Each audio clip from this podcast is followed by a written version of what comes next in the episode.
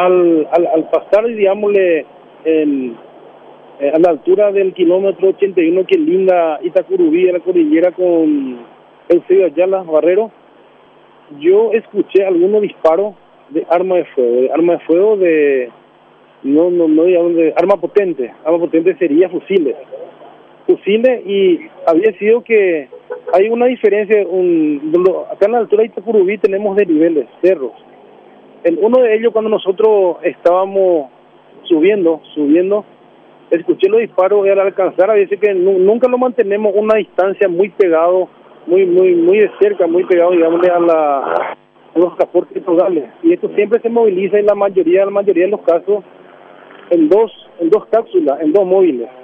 Tratamos de mantenerlo por sistema de seguridad que no quedemos acorralados, digamos, los dos móviles más la patrullera en ese interín, más o menos, se escucha los disparos que había un enfrentamiento ya con, con el primer móvil, con la patrullera del Sedio Ayala, que es la móvil 71. 71.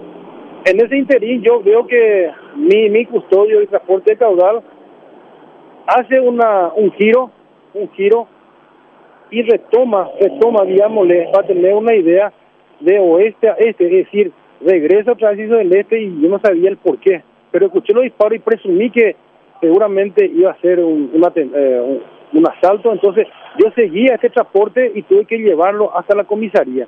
Llegando a la comisaría noté que mi patrullera ya estaba más o menos apenas llegando, rompiendo toda la cubierta, vamos a decirle, solamente en llanta, que fui alcanzado con los clavos Miguelito.